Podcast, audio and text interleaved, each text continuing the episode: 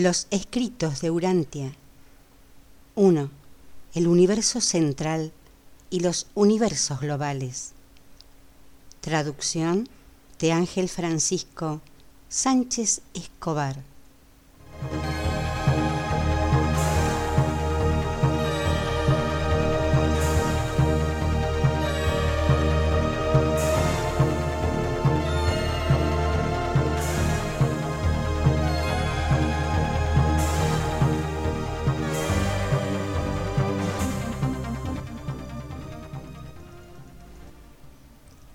El escrito 12, el universo de los universos, ha sido separado en cuatro partes.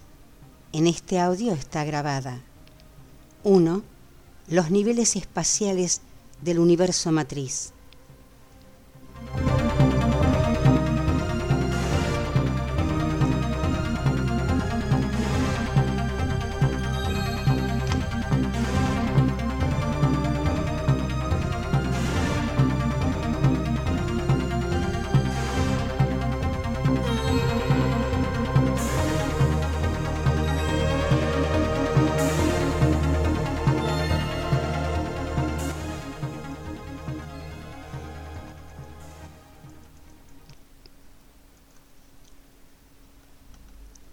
Escrito 12.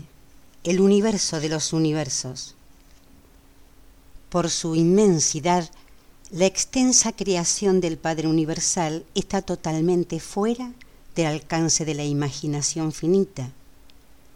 La enormidad del universo matriz deja estupefactos a seres incluso con la capacidad nocional del orden al que pertenezco. Pero en gran medida, se puede instruir a la mente humana en el plan y disposición de los universos. Hay cosas que podéis conocer en relación a su organización física y a su extraordinaria administración. Podéis aprender mucho acerca de los diversos grupos de seres inteligentes que habitan los siete universos globales del tiempo y del universo central de la eternidad. En principio, es decir, en cuanto a su eterno potencial, concebimos la creación material como infinita porque el Padre Universal es realmente infinito. Pero a medida que estudiamos y observamos la creación material en su totalidad, sabemos que en un determinado momento es limitada, aunque para vuestras mentes finitas sea relativamente ilimitada, prácticamente sin límites.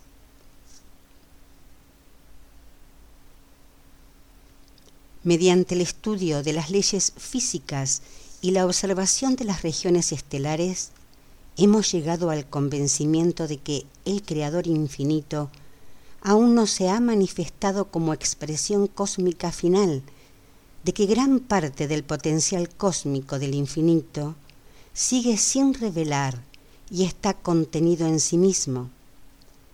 Para los seres creados, el universo matriz puede que parezca casi infinito, pero dista de estar acabado. Todavía existen límites físicos en la creación material y la revelación del propósito eterno a nivel vivencial sigue su curso.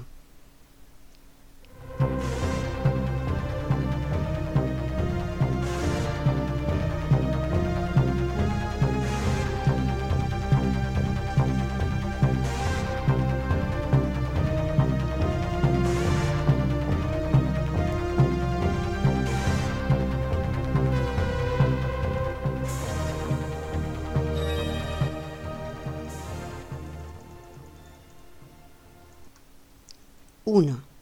Los niveles espaciales del universo matriz.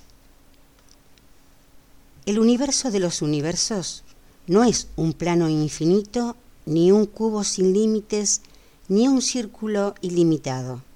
Ciertamente tiene dimensiones.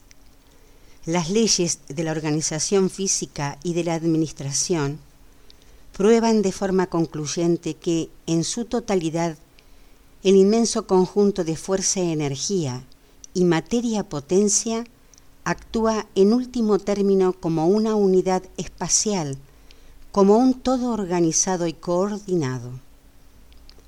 La observación de cómo se rige la creación material corrobora que el universo físico tiene límites definidos.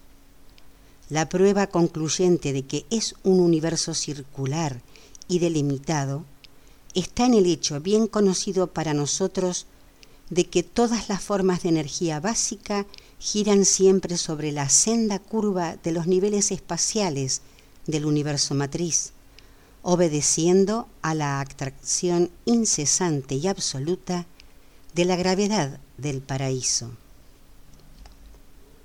Los niveles espaciales consecutivos del universo matriz conforman las principales divisiones del espacio infundido, de la creación total, tanto la organizada y parcialmente habitada, como la que todavía está por organizar y habitar. Pensamos que si el universo matriz no consistiese en una serie de niveles espaciales elípticos de reducida resistencia al movimiento, alternándose con zonas de relativa esencia, se podría observar que algunas de las energías cósmicas saldrían proyectadas sobre una extensión infinita, siguiendo en el espacio una senda sin dirección alguna.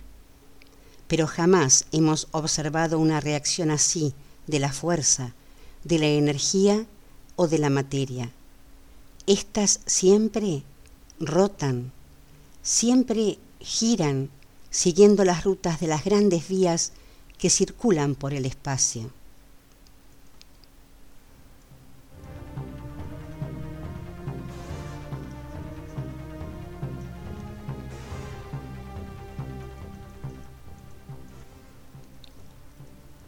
Partiendo del paraíso y continuando a través de la extensión horizontal del espacio infundido, el universo matriz existe en seis elipses concéntricas o niveles espaciales que circundan a la isla central. 1. El universo central, Abona. 2. Los siete universos globales. 3. El primer nivel del espacio exterior. 4 el segundo nivel del espacio exterior. 5. El tercer nivel del espacio exterior. 6. El cuarto o nivel ulterior del espacio.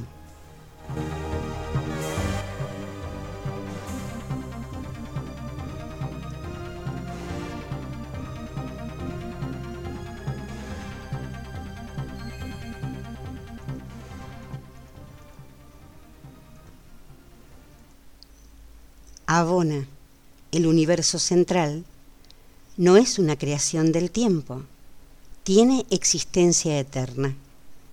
Este universo sin principio ni fin consta de mil millones de esferas de perfección sublime y está rodeado por enormes cuerpos oscuros de gravedad. En el centro de Abona está la isla del paraíso, estacionaria y absolutamente estabilizada rodeada por sus 21 satélites.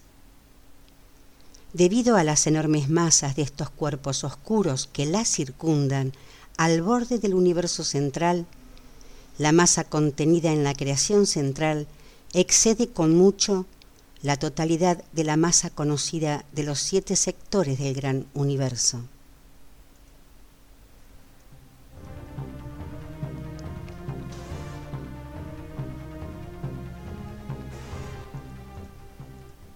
El sistema paraíso abona, el universo eterno que, circunda a la isla eterna constituye el núcleo perfecto y eterno del universo matriz. En su totalidad, los siete universos globales y las regiones del espacio exterior rotan en órbitas determinadas alrededor del gigantesco conjunto central formado por los satélites del paraíso y las Esferas de Abona.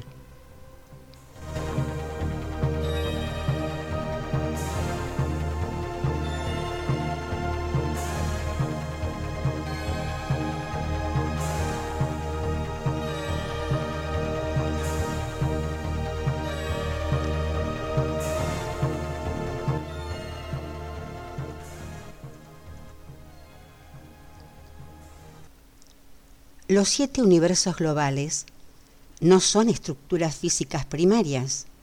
Sus fronteras no separan un sistema nebular en ningún punto, ni tampoco atraviesan ningún universo local, ninguna unidad creativa principal.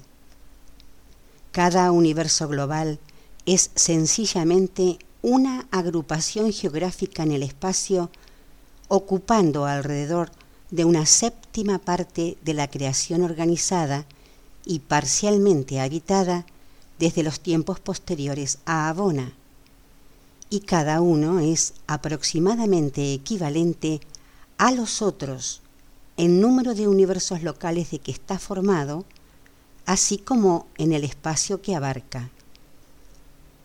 Nevadón, vuestro universo local, es una de las creaciones más nuevas de Orbontón, el séptimo universo global.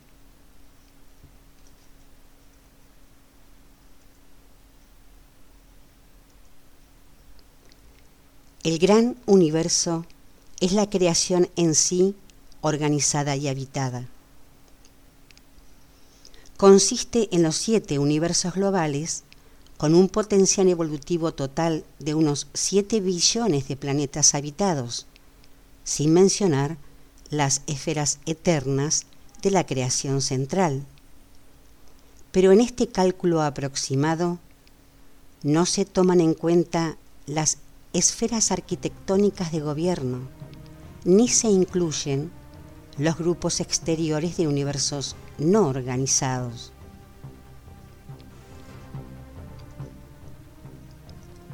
el actual borde irregular del gran universo, su periferia desigual e inacabada, junto con el estado enormemente inestable de todo el plan astronómico, hace creer a nuestros estudiosos de las estrellas que los siete universos globales siguen aún inacabados. A medida que nos desplazamos desde dentro, desde el centro divino hacia afuera, en cualquier dirección, llegamos finalmente a los límites exteriores de la creación organizada y habitada. Llegamos a los límites exteriores del gran universo. Y es cerca de esta frontera exterior, en un rincón remoto de tan espléndida creación, donde vuestro universo local tiene su pletórica existencia.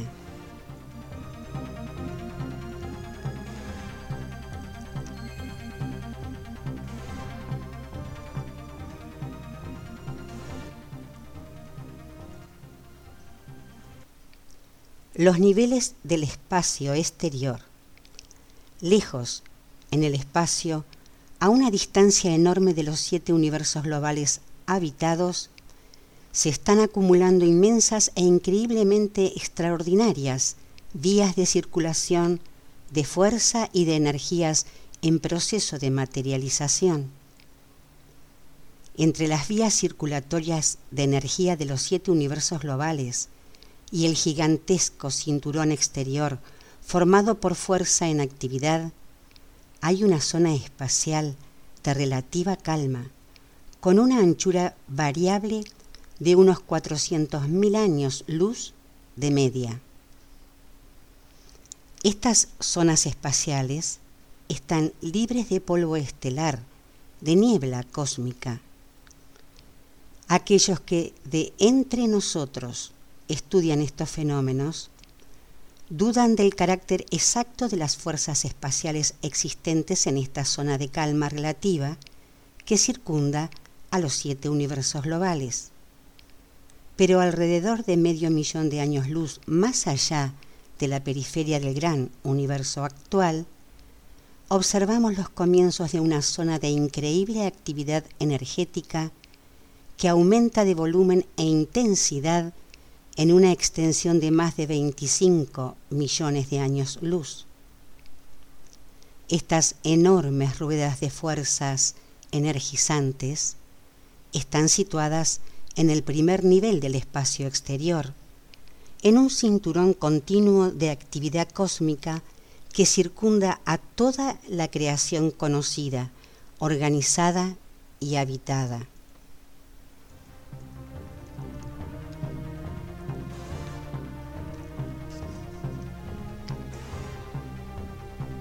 Una actividad aún mayor está teniendo lugar lejos de estas regiones. Los físicos de Ubersa han detectado a más de 50 años luz tras la zona más ulterior del primer nivel del espacio exterior, donde se observaron los fenómenos, los primeros indicios de manifestaciones de fuerza. Esta actividad preconiza sin duda la organización de las creaciones materiales del segundo nivel del espacio exterior del universo matriz.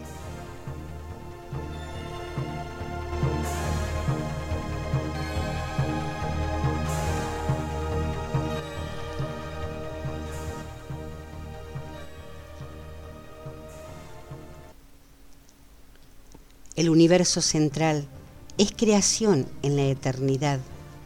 Los siete universos globales son creaciones en el tiempo. Los cuatro niveles del espacio exterior están diseñados para que la ultimidad de la creación acontezca y evolucione. Y hay aquellos que sostienen que el infinito jamás podrá alcanzar su plena expresión a no ser en la infinitud, y por tanto postulan otra creación sin revelar más allá del cuarto nivel espacial exterior, la posibilidad de un universo infinito, sin fin y en constante expansión. En teoría, no sabemos cómo limitar ni la infinitud del Creador, ni la infinitud potencial de la creación pero tal como existe y se rige, consideramos que el universo matriz tiene límites, que está indudablemente delimitado y que linda en sus márgenes exteriores con el espacio abierto.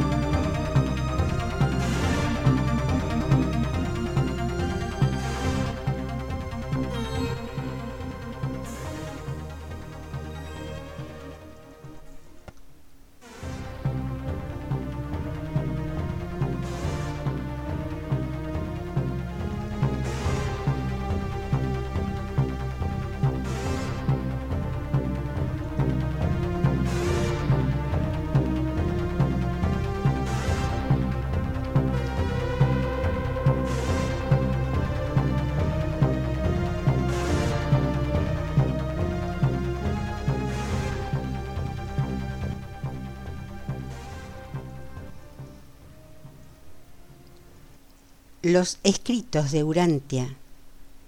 1. El universo central y los universos globales. Traducción de Ángel Francisco Sánchez Escobar.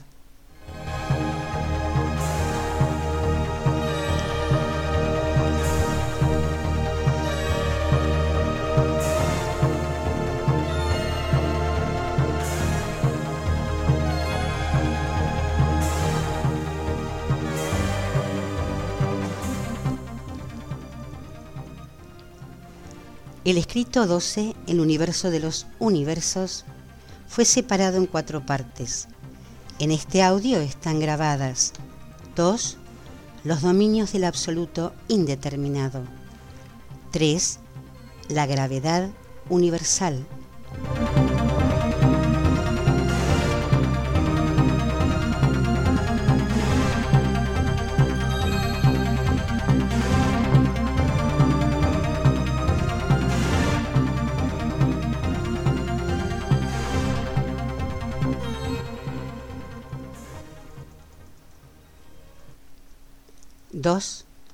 Los dominios del absoluto indeterminado. Cuando los astrónomos de Urantia escudriñan los misterios del espacio exterior a través de telescopios cada vez más potentes y contemplan la sorprendente evolución de los casi innumerables universos físicos, deberían darse cuenta de que están contemplando la monumental obra surgida de los inescrutables planes de los arquitectos del universo matriz. En verdad, tenemos pruebas que demuestran la influencia de ciertos seres personales del paraíso en cualquier parte de las inmensas manifestaciones de energía características ahora de estas regiones exteriores. Sin embargo, desde un punto de vista más amplio, las regiones espaciales que se extienden más allá de las fronteras exteriores de los siete universos globales se consideran generalmente los dominios del absoluto indeterminado.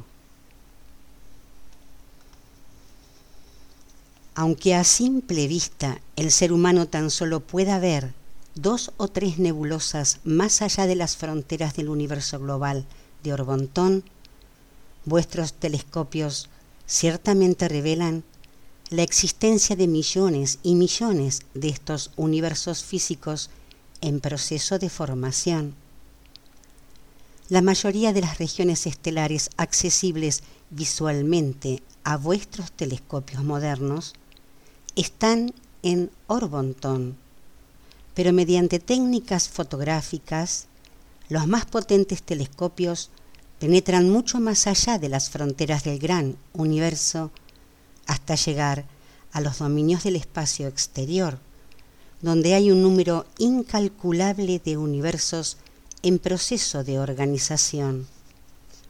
También existen otros millones de universos fuera del alcance de vuestros instrumentos actuales.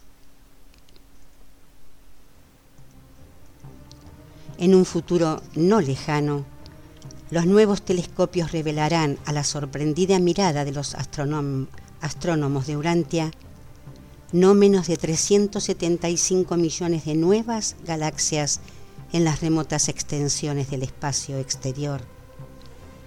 Al mismo tiempo, estos telescopios de mayor potencia desvelarán que muchos de los universos aislados que se creían anteriormente localizados en el espacio exterior son en realidad parte del sistema galáctico de Orbontón. Los siete universos globales siguen aún creciendo. La periferia de cada uno de ellos se está expandiendo de forma gradual nuevas nebulosas se están estabilizando y organizando constantemente y algunas de las nebulosas que los astrónomos de Urantia consideran extragalácticas están en realidad al borde de Orbontón y viajan con nosotros.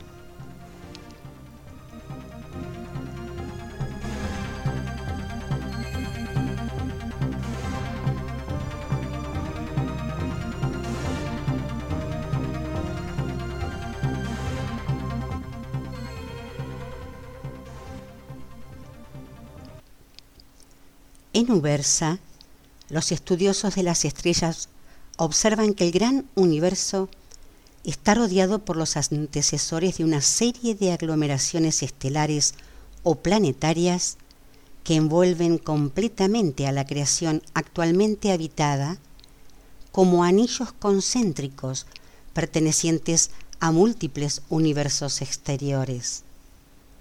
Los físicos de Ubersa calculan que la energía y la materia de estas regiones exteriores no cartografiadas ya equivalen a muchas veces la totalidad de la masa material y la carga de energía de los siete universos globales. Estamos informados de que la metamorfosis de la fuerza cósmica en estos niveles del espacio exterior es obra de los organizadores de la fuerza del paraíso Sabemos también que estas fuerzas son las antecesoras de esas energías físicas que actualmente activan el gran universo. Los directores de la potencia de Orbontón, sin embargo, no tienen nada que ver con estas remotas regiones. Tampoco los movimientos de energía que allí ocurren están de forma manifiesta conectados con las vías circulatorias de la potencia de las creaciones organizadas y habitadas. Conocemos muy poco el significado de estos extraordinarios fenómenos del espacio exterior. Solo sabemos que se está formando una futura creación de mayor tamaño. Podemos observar su inmensidad, apreciar su extensión y percibir sus majestuosas dimensiones, pero por lo demás conocemos poco más que los astrónomos de Urantia acerca de estas regiones.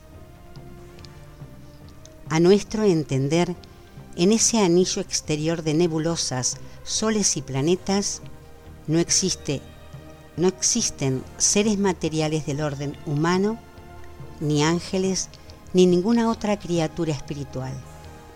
Este distante dominio está más allá de la jurisdicción y administración de los gobiernos de los universos globales en todo Orbontón, se cree que se está gestando un nuevo tipo de creación, un orden de universos destinado a convertirse en el escenario de las actividades futuras del incipiente colectivo de finalizadores.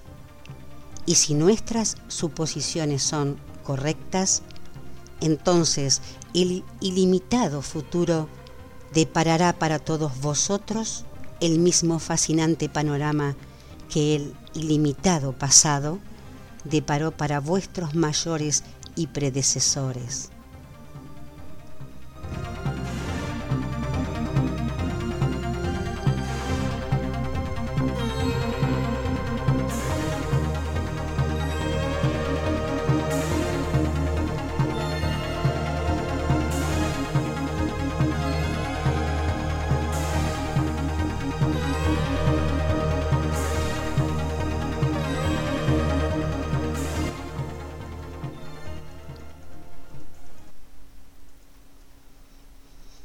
3.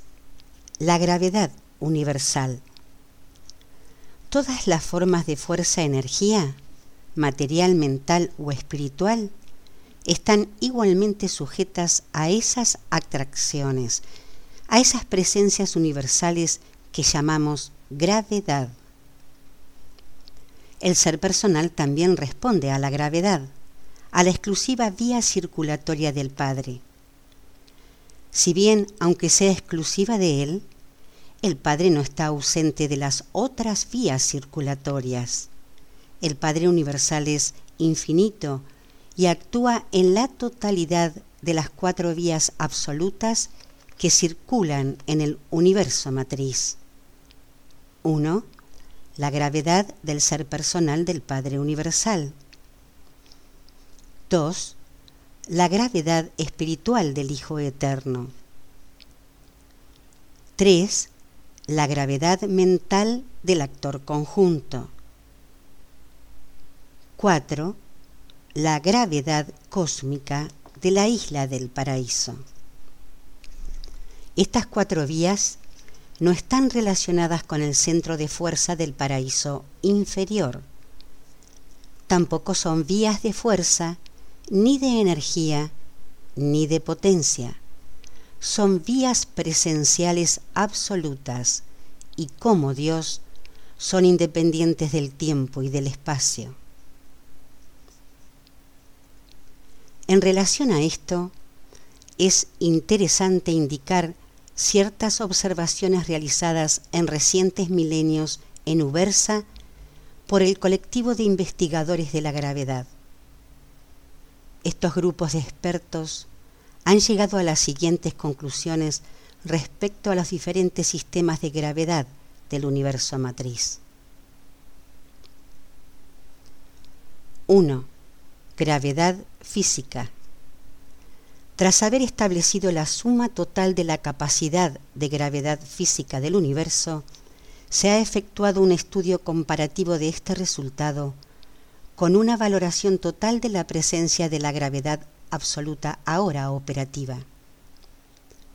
Estos cálculos indican que la acción total de la gravedad del gran universo es una parte muy pequeña de la atracción gravitatoria que se estima proviene del paraíso, computada sobre la base de la respuesta gravitatoria de las unidades físicas básicas de la materia del universo.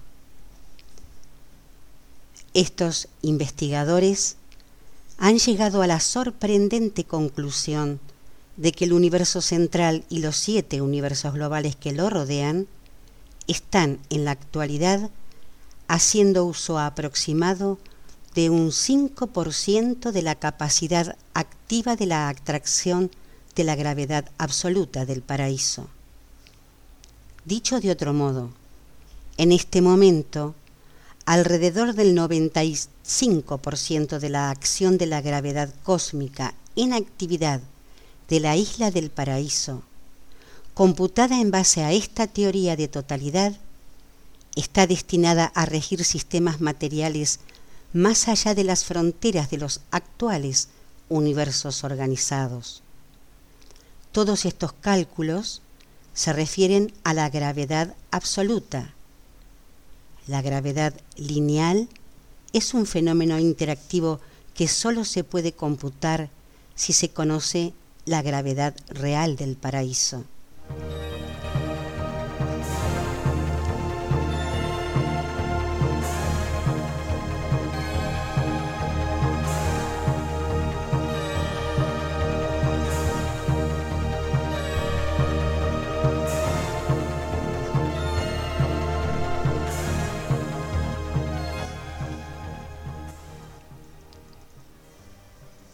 2.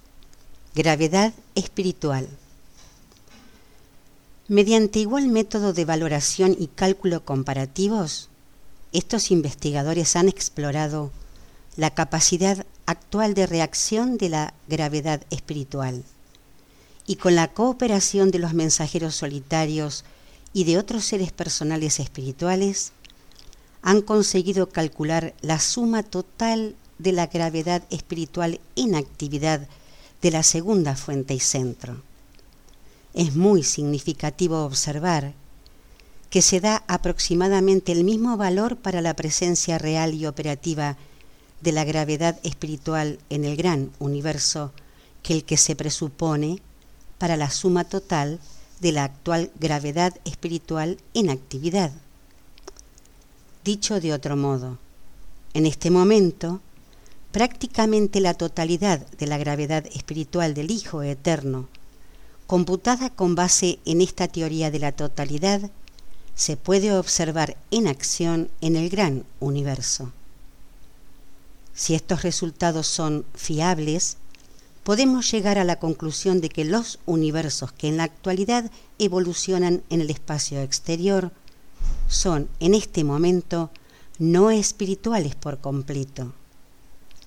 Y si esto es cierto, se explicaría de manera satisfactoria por qué los seres dotados de espíritu poseen tan poca o ninguna información acerca de estas inmensas manifestaciones energéticas, aparte de conocer el hecho de su existencia física.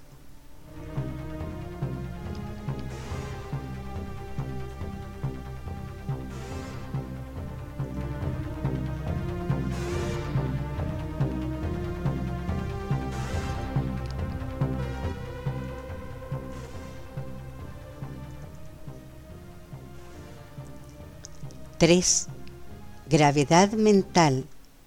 Según estos mismos principios de cómputo comparativo, dichos expertos han acometido la cuestión de la presencia y reacción de la gravedad mental. La unidad mental de cálculo resultó de hallar la media de tres tipos de mentalidad material y tres tipos de la espiritual aunque el tipo de mente de los directores de la potencia y de sus colaboradores resultó ser un factor inquietante en cuanto a nuestra intención de definir una unidad básica para calcular la gravedad mental. Poco había que impidiera el cómputo de la capacidad actual de la tercera fuente y centro para la acción de la gravedad mental de acuerdo con esta teoría de la totalidad. Aunque en este caso los resultados no son tan definitivos como en el caso anterior de la gravedad física y espiritual, son, si, se les considera comparativamente, muy significativos además de fascinantes.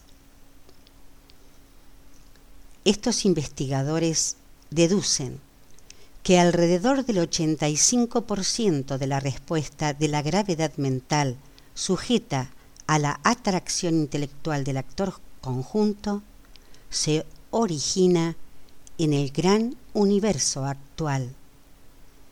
Esto indicaría la posible implicación de una actividad mental en relación con la actividad física observable ahora que tiene lugar en todas las regiones del espacio exterior.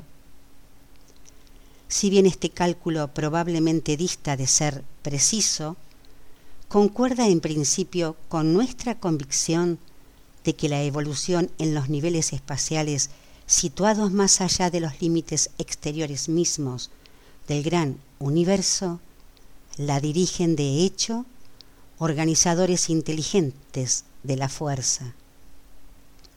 Sea cual fuere la naturaleza de esta inteligencia cuya existencia presuponemos, no parece responder a la gravedad espiritual.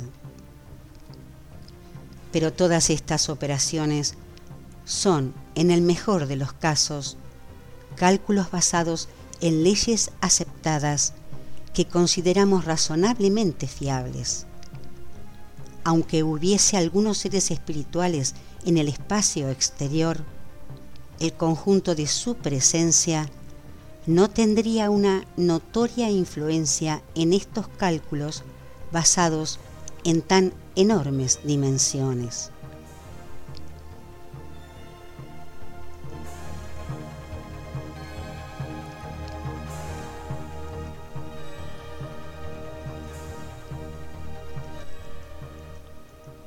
La gravedad del ser personal no es computable.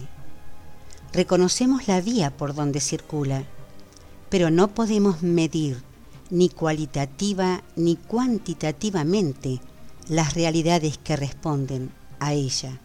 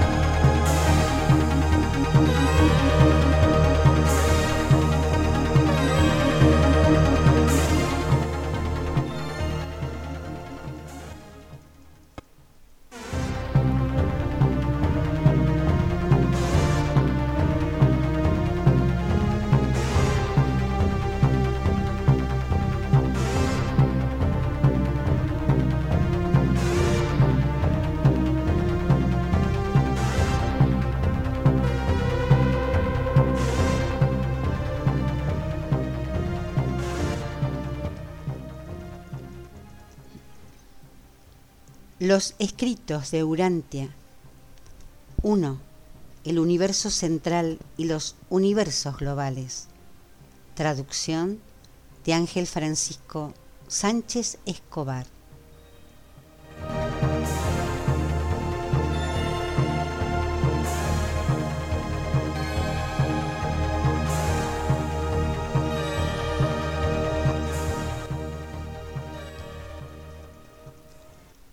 El escrito 12, el universo de los universos, ha sido separado en cuatro partes.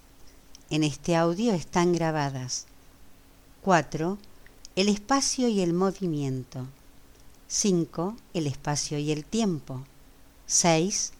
la acción directiva universal.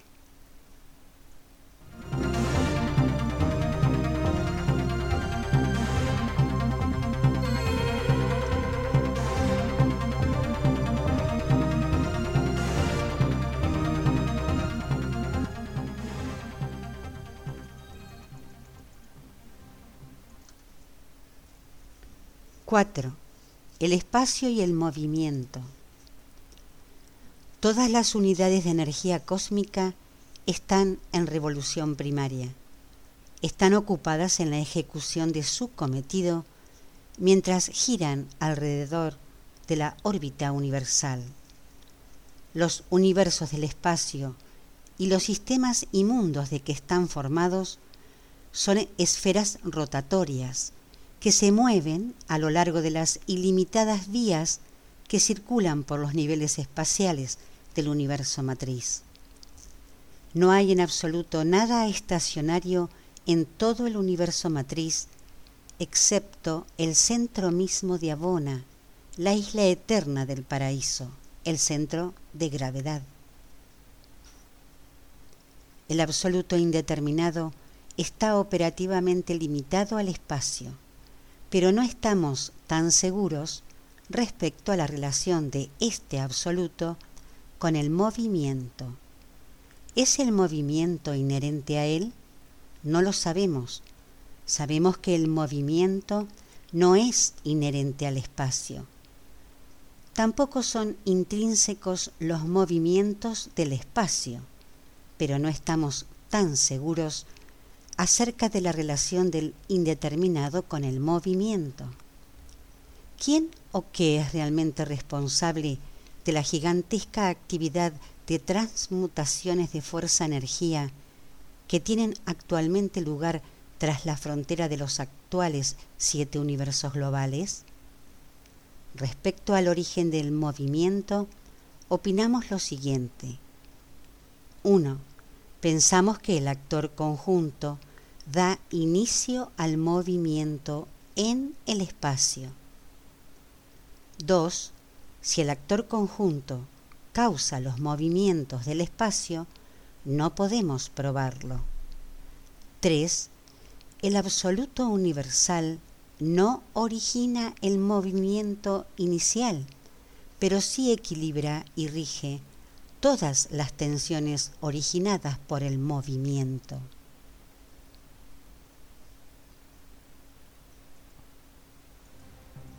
Parece que en el espacio exterior los organizadores de la fuerza son responsables de la producción de las gigantescas ruedas del universo actualmente en proceso de evolución estelar.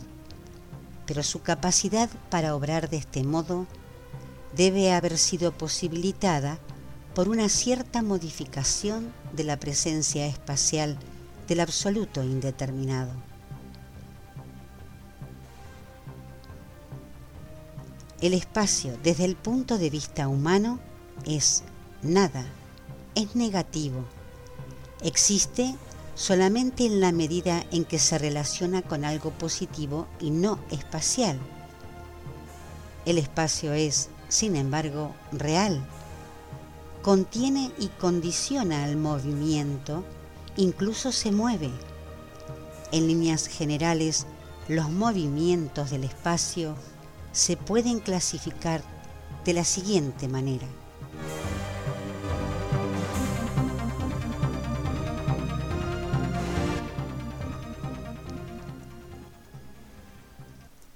Uno, movimiento primario, respiración espacial, el movimiento del espacio mismo. 2. Movimiento secundario, las oscilaciones direccionales alternativas de los niveles espaciales consecutivos. 3.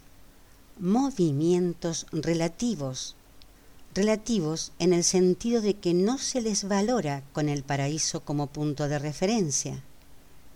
Los movimientos primario y secundario son absolutos, movimiento en relación con el inmóvil paraíso. 4. Movimiento compensatorio o correlativo, destinado a coordinar a todos los otros movimientos.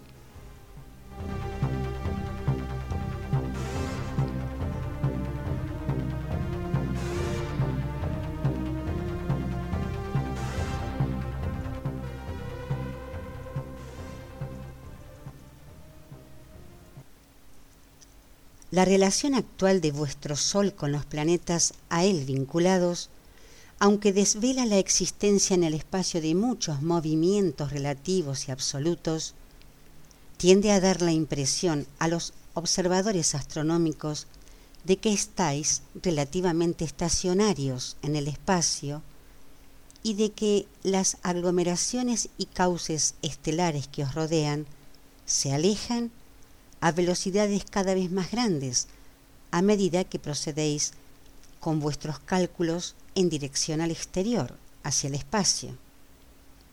Pero este no es el caso.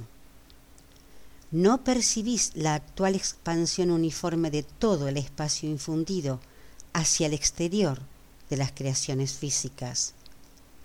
Vuestra propia creación local, Nevadón, participa de este movimiento de expansión universal hacia el exterior.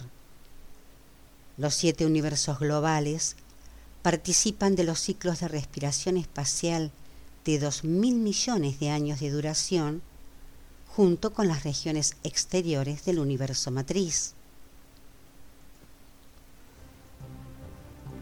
Cuando los universos se expanden y se contraen, las masas materiales del espacio infundido se mueven alternativamente a favor y en contra de la atracción de la gravedad del paraíso. La acción realizada en el movimiento de la masa de energía material de la creación es acción espacial, pero no acción de potencia-energía.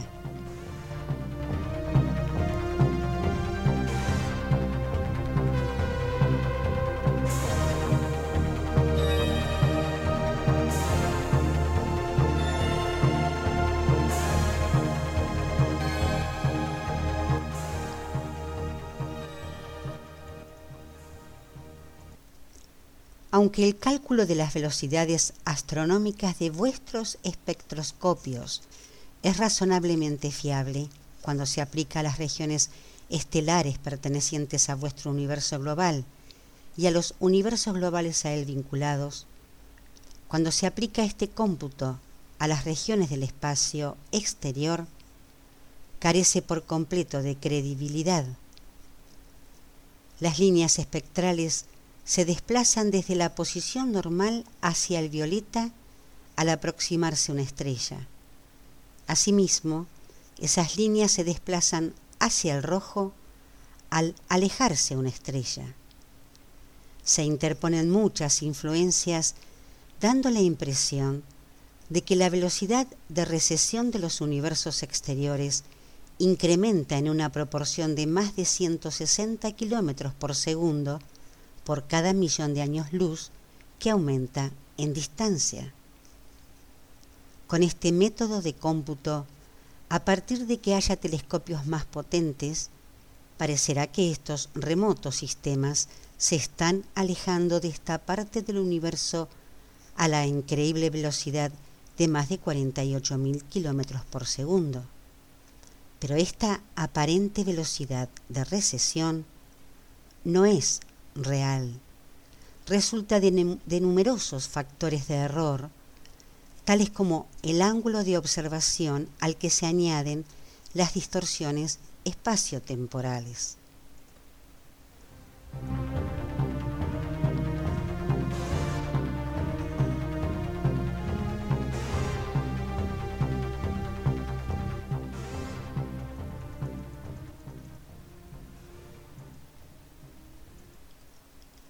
Pero la distorsión más extrema surge porque los inmensos universos del espacio exterior en las regiones próximas a los dominios de los siete universos globales parecen estar rotando en dirección opuesta a la del gran universo, Es decir, estas miríadas de nebulosas y sus soles y esferas acompañantes están en la actualidad rotando en el sentido de las manecillas del reloj alrededor de la creación central.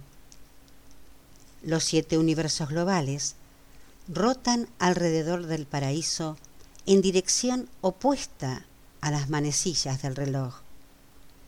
Parece que en el segundo universo exterior de galaxias, al igual que los siete universos globales, rota en dirección contraria a las manecillas del reloj alrededor del paraíso.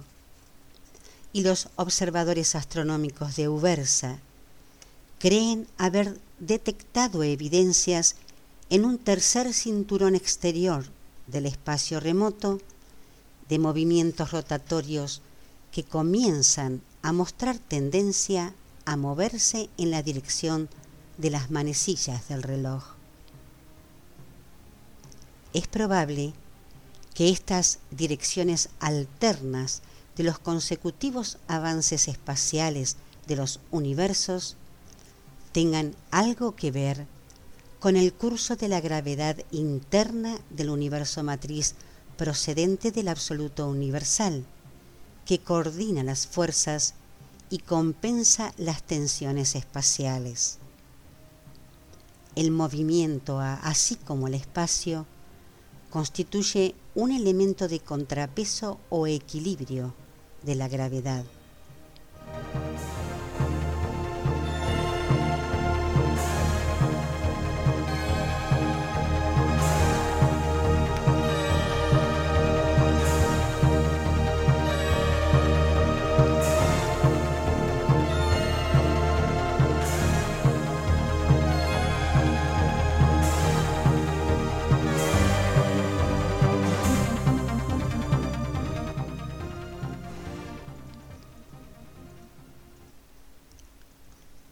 5. El espacio y el tiempo. Al igual que el espacio, el tiempo es concesión del paraíso, pero no en el mismo sentido, sino tan solo de forma indirecta. El tiempo se produce en virtud del movimiento y porque la mente es de forma inherente consciente de lo secuencial. Desde un punto de vista práctico, el movimiento es esencial al tiempo, pero no existe unidad de tiempo universal alguna basada en el movimiento, exceptuando el hecho de que el día regular del paraíso abona se reconoce como tal de forma arbitraria. La totalidad de la respiración espacial anula su valor local como origen del tiempo. El espacio no es infinito, aunque se origina en el paraíso, ni absoluto, porque está infundido del absoluto indeterminado. No conocemos los límites absolutos del espacio, pero sí sabemos que el absoluto del tiempo es la eternidad.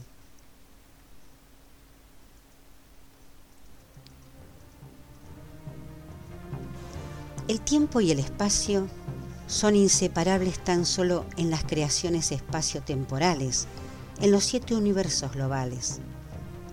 El espacio no temporal, espacio sin tiempo, existe teóricamente, pero el único lugar verdaderamente no temporal es el área del paraíso.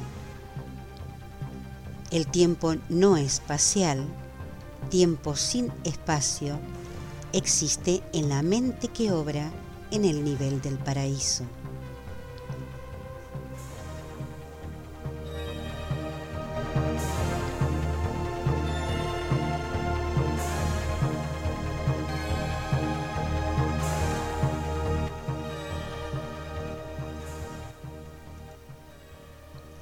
Las zonas intermedias del espacio relativamente inmóviles que lindan con el paraíso y separan el espacio infundido del no infundido, son zonas de transición del tiempo a la eternidad.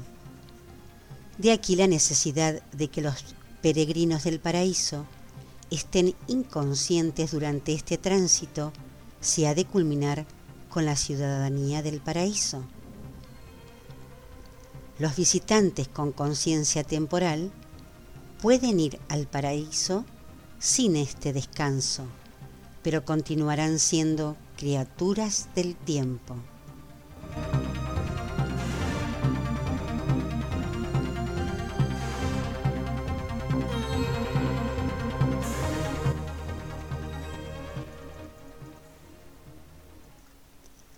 La relación respecto al tiempo no existe sin movimiento en el espacio, pero sí existe la conciencia del tiempo. Con la secuencia se puede tener conciencia de tiempo incluso en la ausencia de movimiento. La mente del hombre está menos confinada al tiempo que al espacio por la propia naturaleza de la mente. Incluso durante los días terrenales en la carne, a pesar de que la mente del hombre está estrictamente confinada al espacio, la creativa imaginación humana está relativamente libre del tiempo. Pero el tiempo mismo no es, en origen, una cualidad de la mente. Existen tres niveles diferentes de conocimiento del tiempo. Uno, tiempo percibido por la mente, conciencia de secuencia, movimiento y sentido de duración. 2. Tiempo percibido por el espíritu, percepción del movimiento en dirección a Dios y conciencia del movimiento de ascensión hacia niveles crecientes de divinidad. 3. El ser personal crea un singular sentido del tiempo mediante la percepción de la realidad más la conciencia de presencia y la noción de duración.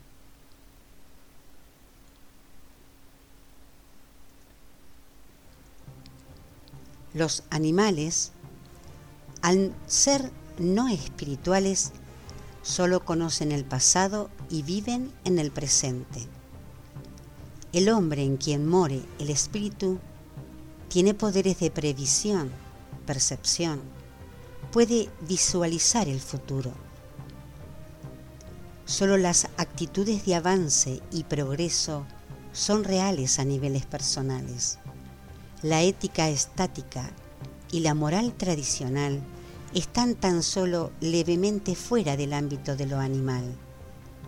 Tampoco imparte el estoicismo un orden elevado de realización de uno mismo. La ética y la moral se hacen verdaderamente humanas cuando son dinámicas y progresistas, cuando están repletas de realidad y universalidad. El ser personal humano no es un mero fenómeno conectado con los acontecimientos del tiempo y el espacio el ser personal humano también puede servir de causa cósmica de tales acontecimientos.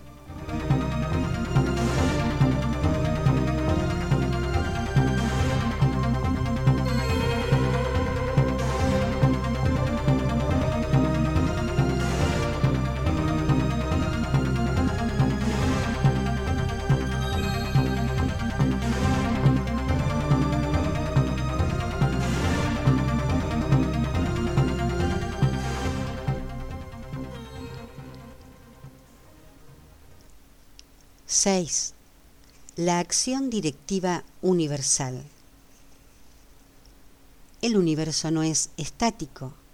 La estabilidad no es resultado de la inercia, sino más bien producto de energías en equilibrio, de mentes en cooperación, de morontias coordinadas, de una acción directiva espiritual y de la unificación de todos los factores del ser personal.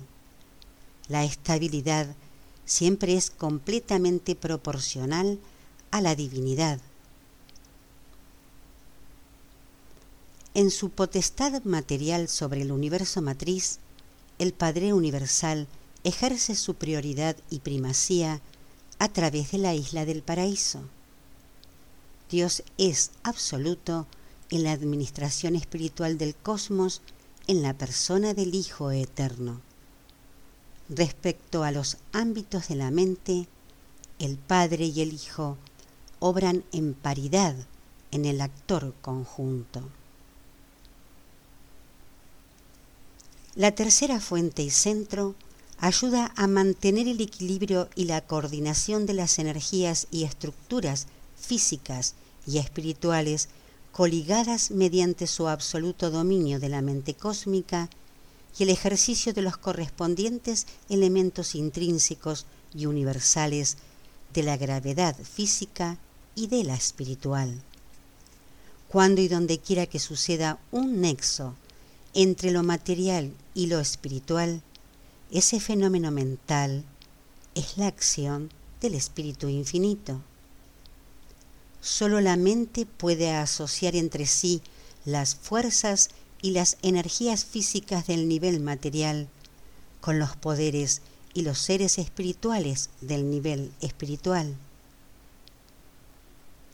En toda vuestra contemplación de los fenómenos universales, aseguraos de tomar en consideración la relación mutua existente entre las energías físicas, las intelectuales y las espirituales, y de tener en cuenta los fenómenos inesperados como consecuencia de su unificación por el ser personal y los fenómenos imprevisibles que resultan de las acciones y reacciones de la deidad vivencial y de los absolutos.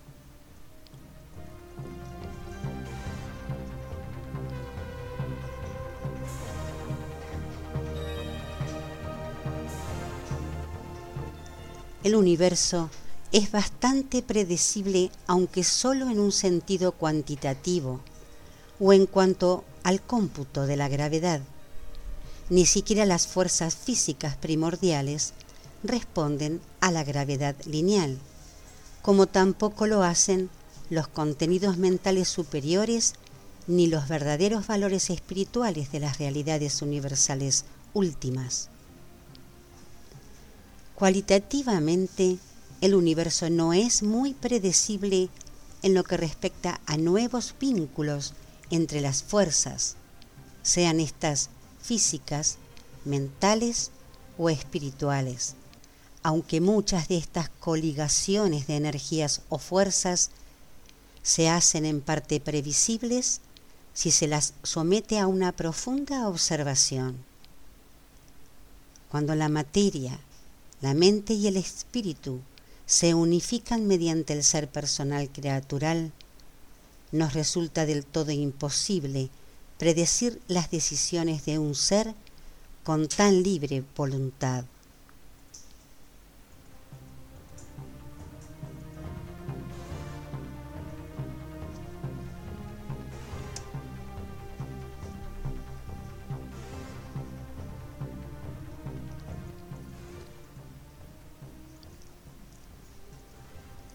Todas las fases de la fuerza primordial, del espíritu incipiente y de otras ultimidades no personales parecen reaccionar de acuerdo con ciertas leyes relativamente estables aunque desconocidas, y se caracterizan por un ámbito de actuación y una flexibilidad de respuesta a menudo desconcertantes cuando se encuentran en fenómenos limitados y aislados.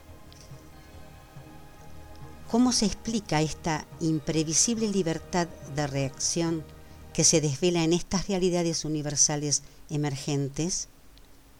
Estos desconocidos e insondables sucesos imprevistos, ya sea en relación con la respuesta de una unidad primordial de fuerza, con la reacción de un nivel mental no identificado, o con el fenómeno de un inmenso preuniverso en vías de creación en los dominios del espacio exterior, probablemente desvelan la actividad del último y la presencia-actuación de los absolutos que anteceden a la acción de todos los creadores de los universos.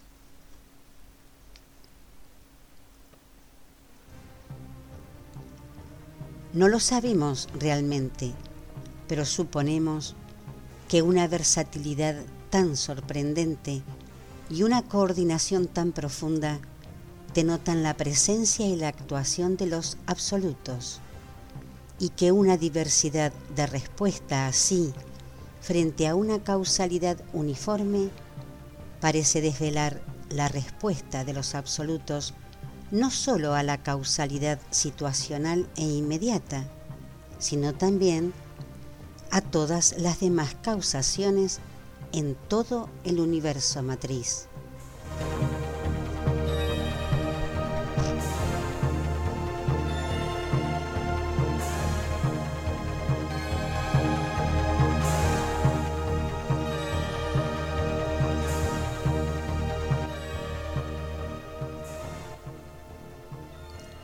Los seres tienen de forma individual sus guardianes del destino, los planetas, sistemas, constelaciones, universos y universos globales cuentan cada uno con sus respectivos gobernantes, los cuales contribuyen al bien de sus dominios. Abona e incluso el gran universo tienes los cuidados de aquellos a quienes se ha confiado tan alta responsabilidad. Pero, ¿quién asiste y atiende las necesidades fundamentales del universo matriz en su conjunto, desde el paraíso hasta el nivel cuarto, el más exterior de los niveles espaciales? Existencialmente, esta protección está probablemente asignada a la Trinidad del Paraíso. Pero desde el punto de vista vivencial, la aparición de los universos posteriores a Abona depende, uno, de los absolutos en potencial, dos, del último en dirección, tres, del supremo en coordinación evolutiva, y cuatro, de los arquitectos del universo matriz en la administración antes de la aparición de los gobernantes correspondientes. El absoluto indeterminado infunde todo el espacio. No tenemos del todo claro el carácter exacto del absoluto de la deidad y del absoluto universal pero sabemos que este último obra donde quiera que obran el absoluto de la deidad y el absoluto indeterminado. El absoluto de la deidad puede tener presencia universal, pero de ninguna manera presencia espacial.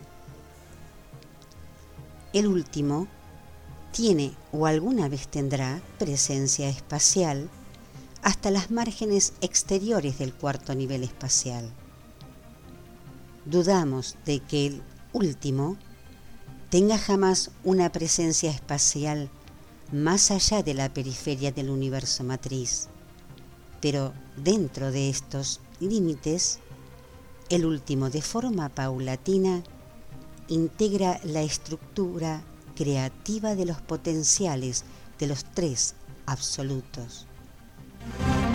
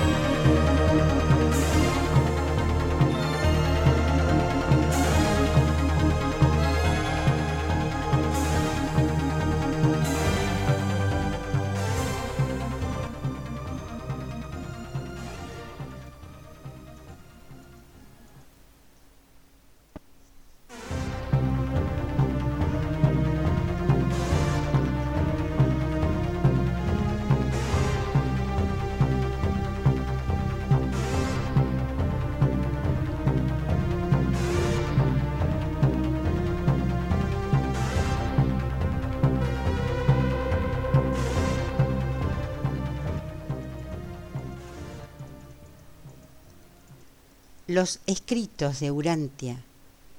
1. El universo central y los universos globales. Traducción de Ángel Francisco Sánchez Escobar.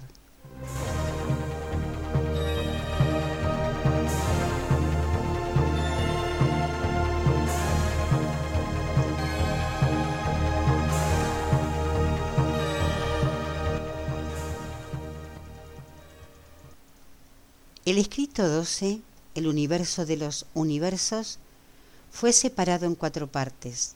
En este audio están grabadas 7. La parte y el todo. 8. La materia, la mente y el espíritu. 9. Realidades personales.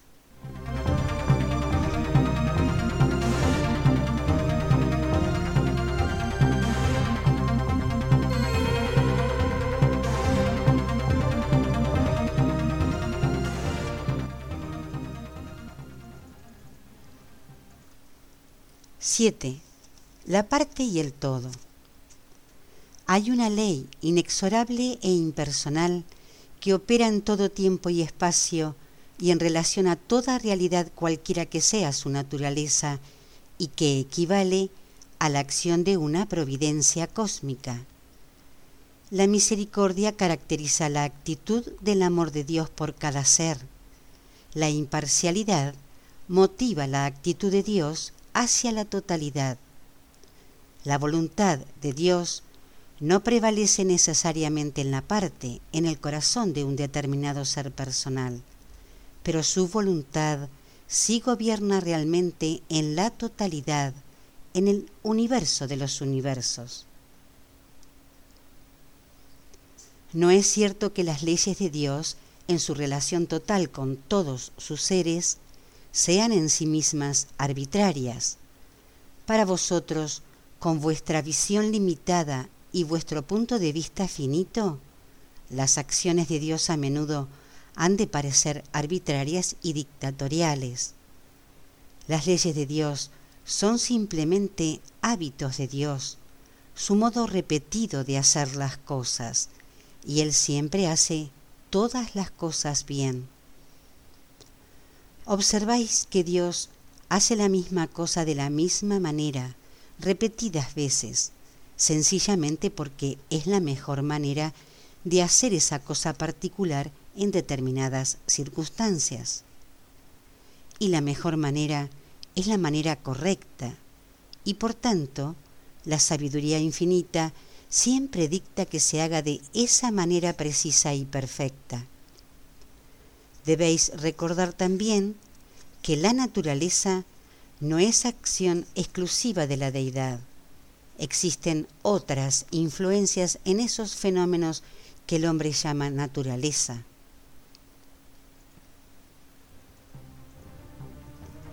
A la naturaleza divina le resulta desagradable cualquier tipo de alteración o incluso permitir en momento alguno la realización de un acto puramente personal de una manera que la desmerezca. Debe aclararse, sin embargo, que si en cualquier situación que entrañe la divinidad, en cualquier circunstancia extrema, en cualquier caso donde el curso de la sabiduría suprema pudiera requerir una conducta diferente, si por cualquier razón, en nombre de la perfección, se hiciera necesario dictar otro método de reacción, uno que fuera mejor, entonces y allí mismo el Dios omnisapiente obraría de esa manera mejor y más adecuada. Eso sería la expresión de una ley superior, no la revocación de una ley inferior.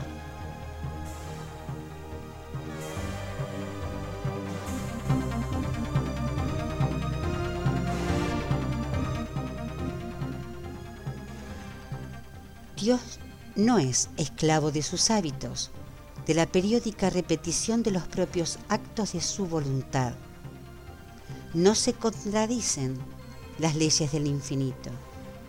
Todas ellas resultan de la perfección de la naturaleza infalible.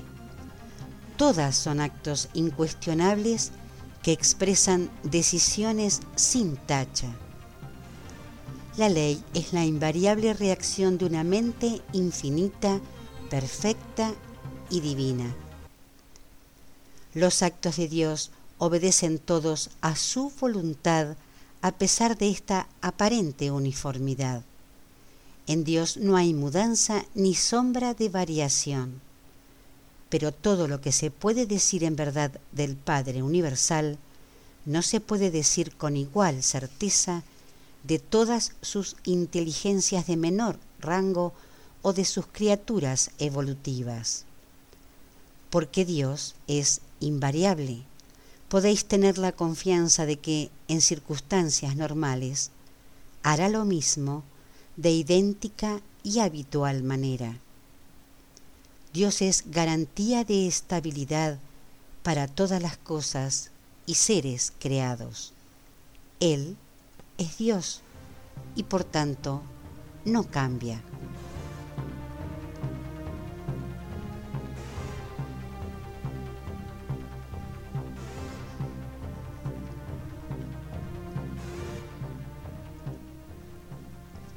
Toda esta inquebrantable conducta y acción uniforme es personal, consciente y sumamente volitiva porque el gran Dios no es el esclavo indefenso de su propia perfección e infinitud.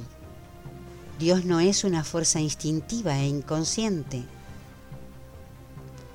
No es un poder sometido a una ley esclavizante. Dios no es ni una ecuación matemática ni una fórmula química. Es un ser personal primordial en posesión de una voluntad libre. Es el Padre Universal, un ser repleto de ser personal y la fuente universal del ser personal creatural.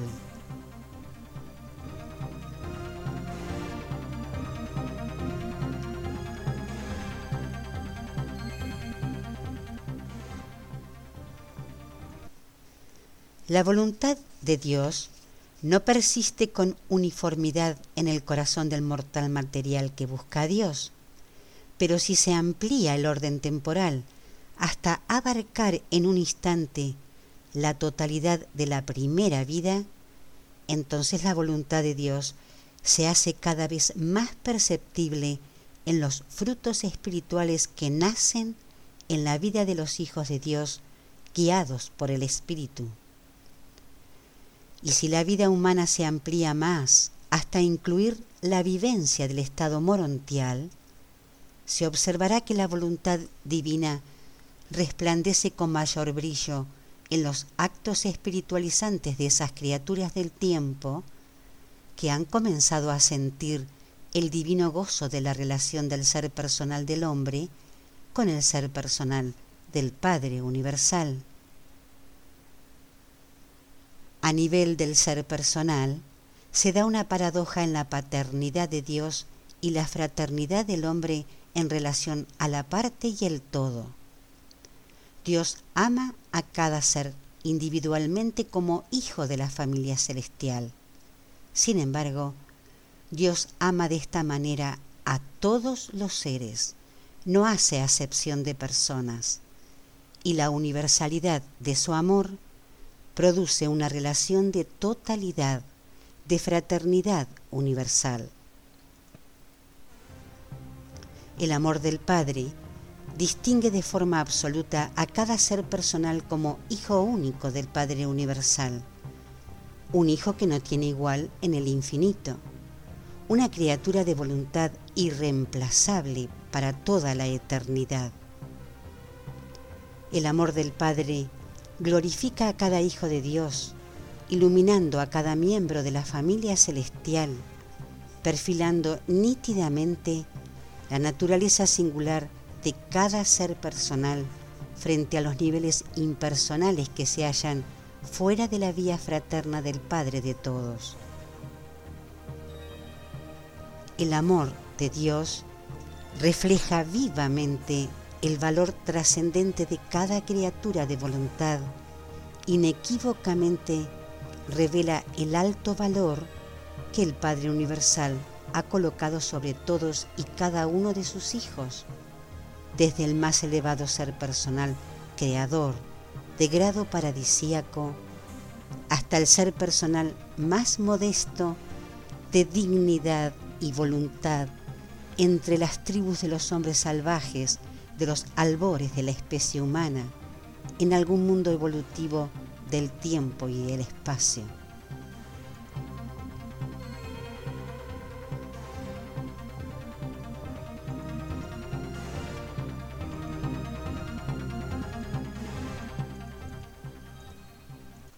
El mismo amor de Dios hacia cada ser da origen a la familia divina de todos los seres, a la fraternidad universal de los hijos de libre voluntad del Padre del Paraíso. Y esta fraternidad, al ser universal, constituye la relación del todo. La fraternidad, cuando es universal, no desvela cada relación individual, sino la relación con todos. La fraternidad es una realidad de la totalidad y por tanto desvela cualidades del todo en contraste con las cualidades de la parte.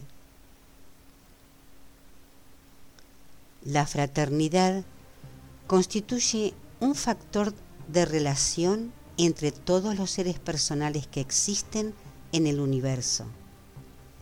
Ninguna persona puede escapar a los beneficios o desventajas que puedan sobrevenirle como resultado de su relación con otras personas.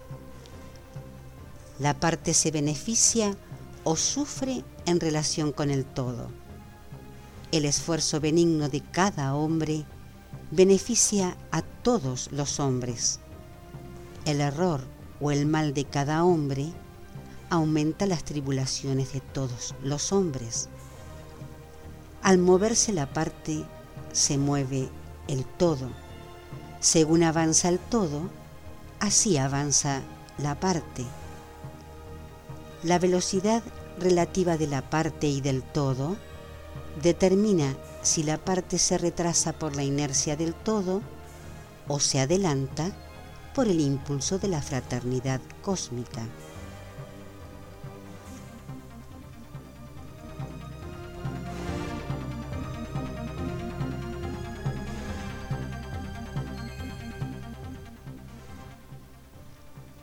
Resulta un misterio el hecho de que Dios sea un ser personal sumamente consciente de sí mismo, con una morada central y al mismo tiempo esté personalmente presente en un universo tan inmenso y mantenga contacto personal con un número casi infinito de seres.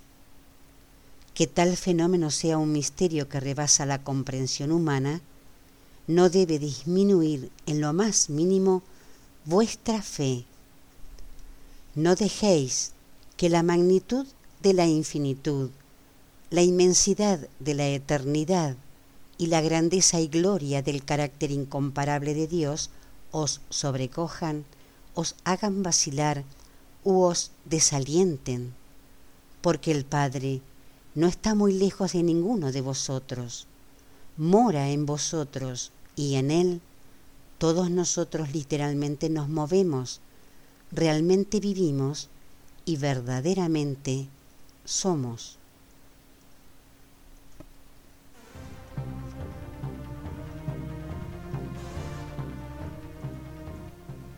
Aunque el Padre del Paraíso obra a través de sus creadores divinos y de sus hijos creados, disfruta también del más íntimo contacto interior con vosotros, un contacto tan sublime, tan sumamente personal, que incluso rebasa mi comprensión, esa misteriosa comunión de una fracción del Padre con el alma humana y con la mente humana en la cual realmente mora.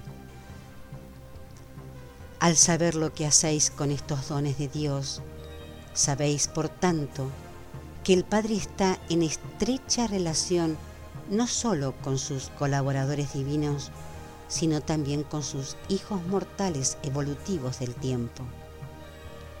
El Padre ciertamente reside en el paraíso, pero su divina presencia mora igualmente en la mente de los hombres. Aunque se derrame el espíritu de un hijo sobre toda carne, aunque un hijo morara cierta vez entre vosotros en semejanza de la carne mortal, aunque los serafines personalmente os guarden y guíen.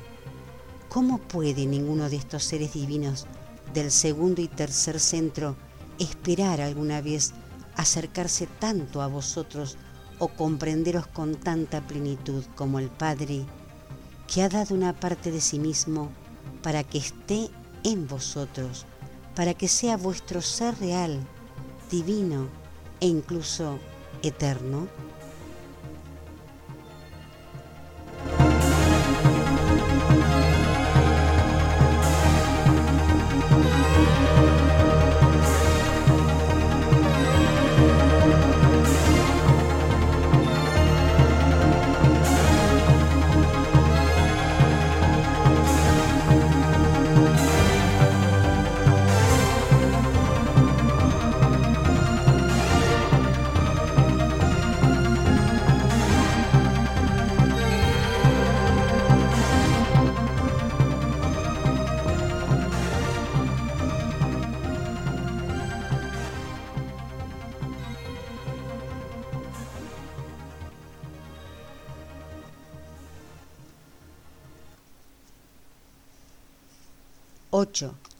La materia, la mente y el espíritu.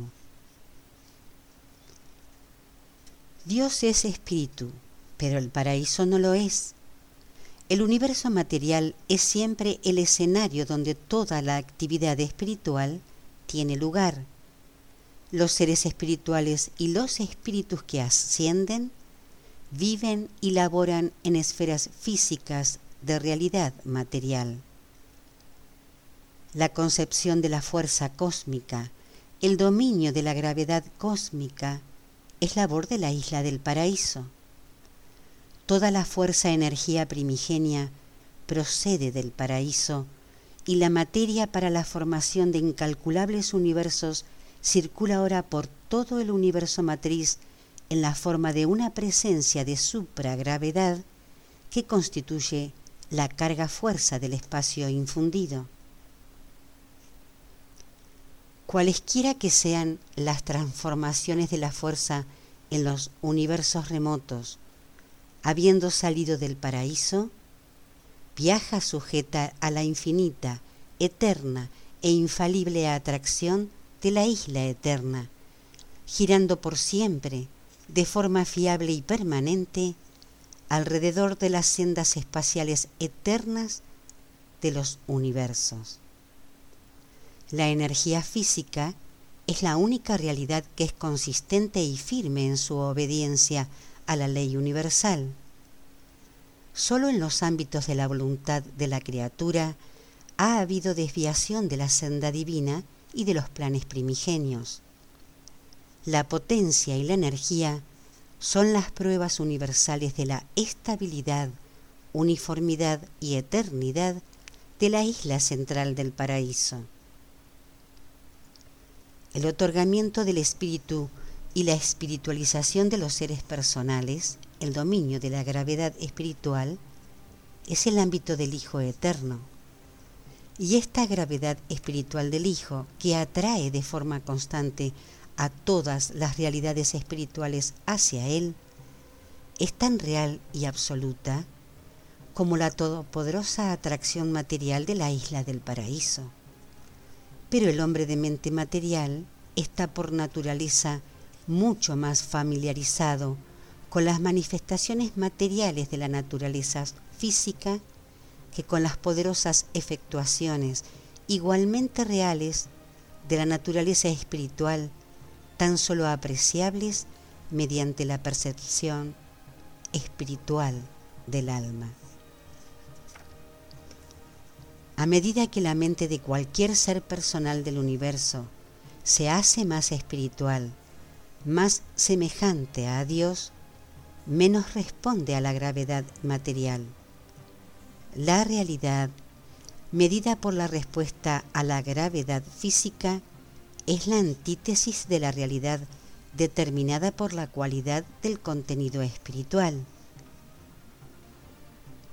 La acción física de la gravedad es un determinador cuantitativo de la energía no espiritual. La acción de la gravedad espiritual es la medida cualitativa de la energía viva de la divinidad.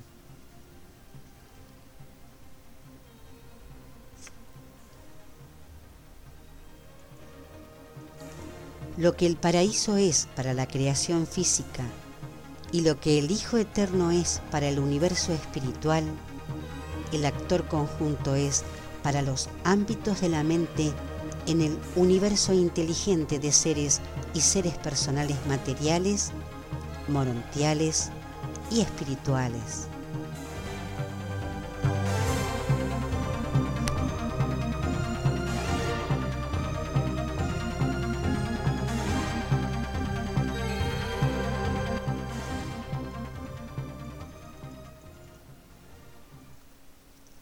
El actor conjunto responde tanto a las realidades materiales como a las espirituales y por tanto, de manera inherente, se convierte en el benefactor universal de todos los seres inteligentes, de los seres que constituyan la unión de las fases materiales y espirituales de la creación.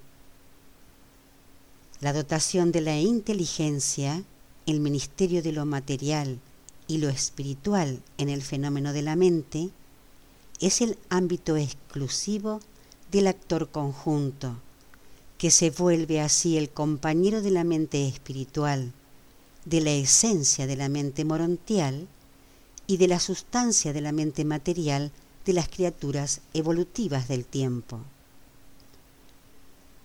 La mente constituye el modo en que las realidades espirituales se convierten en vivencias en los seres personales criaturales. Y considerando todos los aspectos, las posibilidades unificadoras incluso de la mente humana, la capacidad de coordinar cosas, ideas y valores es supramaterial.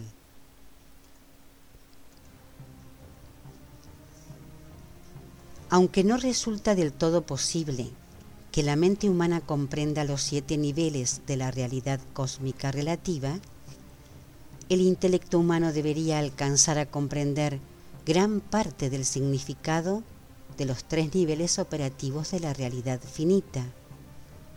1.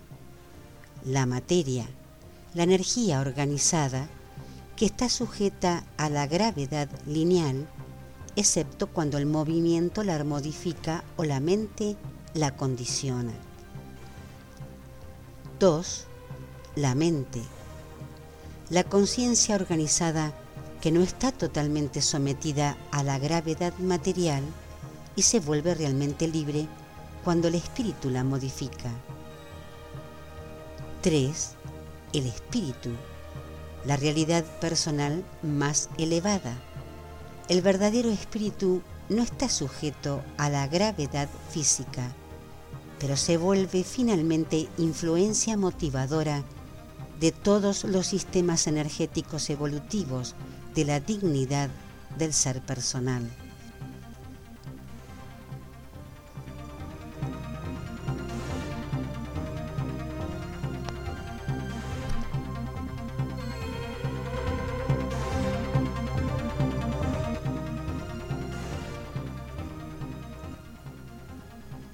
La meta de la existencia de todos los seres personales es el espíritu. Las manifestaciones materiales son relativas y la mente cósmica media entre estos opuestos universales. El otorgamiento de la mente y la administración del espíritu son obra de las personas compañeras de la deidad, el espíritu infinito y el Hijo eterno. La realidad total de la deidad no es mente, sino espíritu-mente, mente-espíritu unificados por el ser personal. No obstante, los absolutos, tanto del espíritu como de la materia, convergen en la persona del Padre Universal.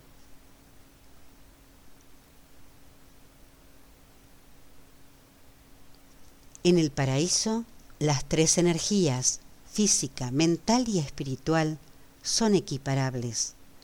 En el cosmos evolutivo, la energía materia rige, excepto en la persona, donde el espíritu, a través de la mediación de la mente, lucha por imponerse. El espíritu es la realidad fundamental de la vivencia personal de todas las criaturas, porque Dios es espíritu. El espíritu es invariable y por tanto en todas las relaciones personales trasciende tanto la mente como la materia, que son variables vivenciales logradas progresivamente.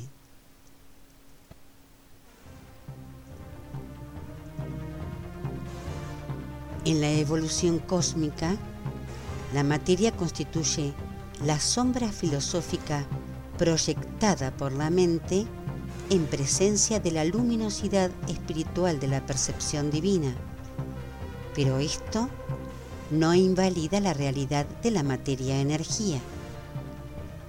La mente, la materia y el espíritu son igualmente reales, pero no tienen el mismo valor para el ser personal que busca lograr la divinidad.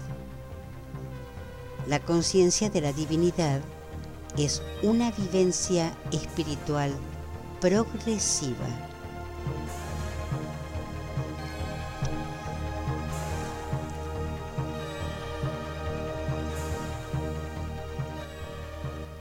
Cuanto más intenso sea el resplandor del ser personal espiritualizado, el Padre en el universo, la fracción del ser personal potencialmente espiritual que mora en toda criatura, tanto mayor será la sombra proyectada por la mente mediadora sobre su investidura material.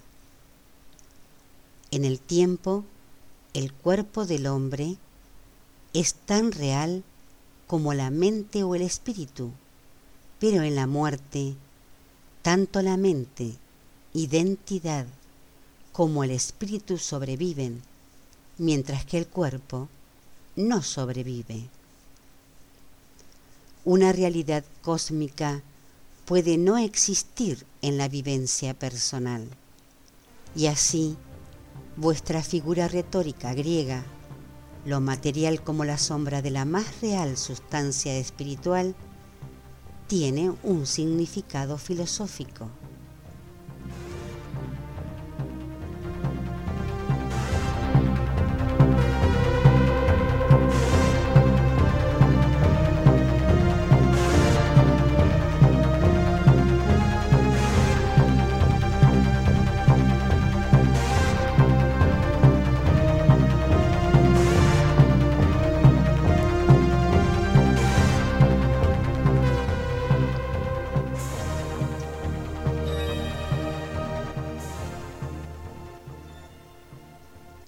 9. Realidades personales. El espíritu es la realidad personal fundamental en los universos y el ser personal es básico para toda vivencia progresiva de la realidad espiritual. Cada fase de la vivencia personal en cada nivel consecutivo de progreso en el universo está repleta de claves para descubrir las fascinantes realidades personales. El verdadero destino del hombre consiste en la creación de nuevas metas espirituales para luego responder a los atractivos cósmicos de tan excelsas metas sin valor material alguno.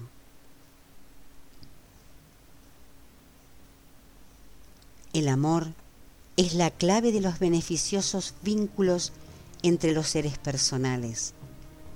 no es posible conocer realmente a una persona en un solo encuentro. No es posible apreciar la música a través de la deducción matemática, aunque la música tenga forma de ritmo matemático. El número asignado aún abonado al sistema de teléfonos de ninguna manera identifica a la persona de ese abonado ni significa nada respecto de su carácter.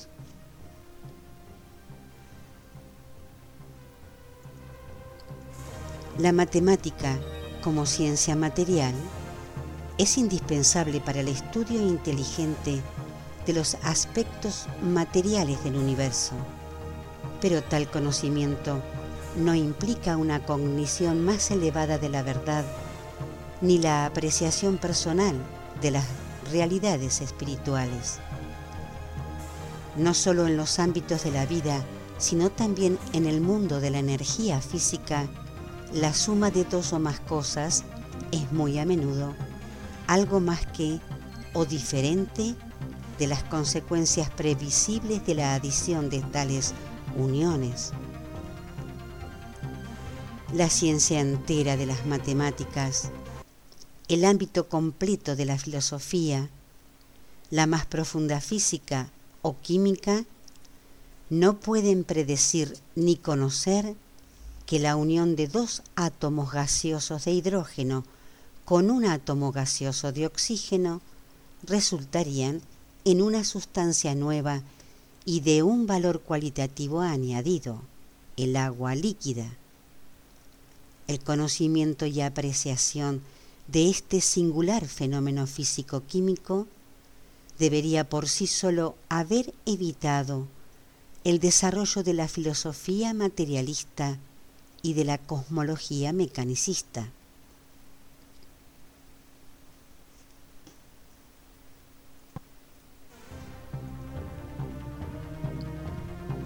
Un análisis técnico no revela lo que una persona o cosa puede hacer. Por ejemplo, el agua se usa con eficacia para extinguir el fuego. Que el agua, que el agua apague el fuego es un hecho de la experiencia cotidiana, pero tal propiedad no se puede desvelar jamás del análisis del agua. El análisis determina que el agua está compuesta de hidrógeno y oxígeno. Un estudio posterior de estos elementos desvelaría que el oxígeno es en realidad el sostén de la combustión y que el mismo hidrógeno arde profusamente.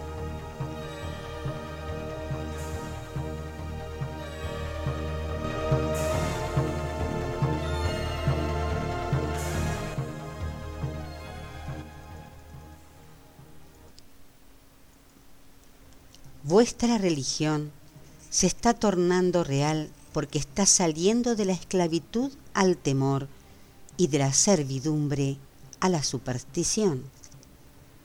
Vuestra filosofía lucha por liberarse del dogma y de la tradición. Vuestra ciencia está empeñada en una eterna contienda entre la verdad y el error, mientras lucha por liberarse de la servidumbre de la abstracción, de la esclavitud de las matemáticas y de la relativa ceguera del materialismo mecanicista el hombre mortal tiene un núcleo espiritual. La mente es un sistema de energía personal que existe alrededor de un núcleo espiritual divino y que obra en un entorno material. Tal relación vital de mente personal y espíritu constituye el potencial universal del eterno ser personal el verdadero problema, la desilusión permanente, las derrotas graves o la muerte ineludible solamente ocurren cuando el concepto de uno mismo se atreve a reemplazar totalmente el poder director del núcleo espiritual central, trastornando así el esquema cósmico de la identidad personal.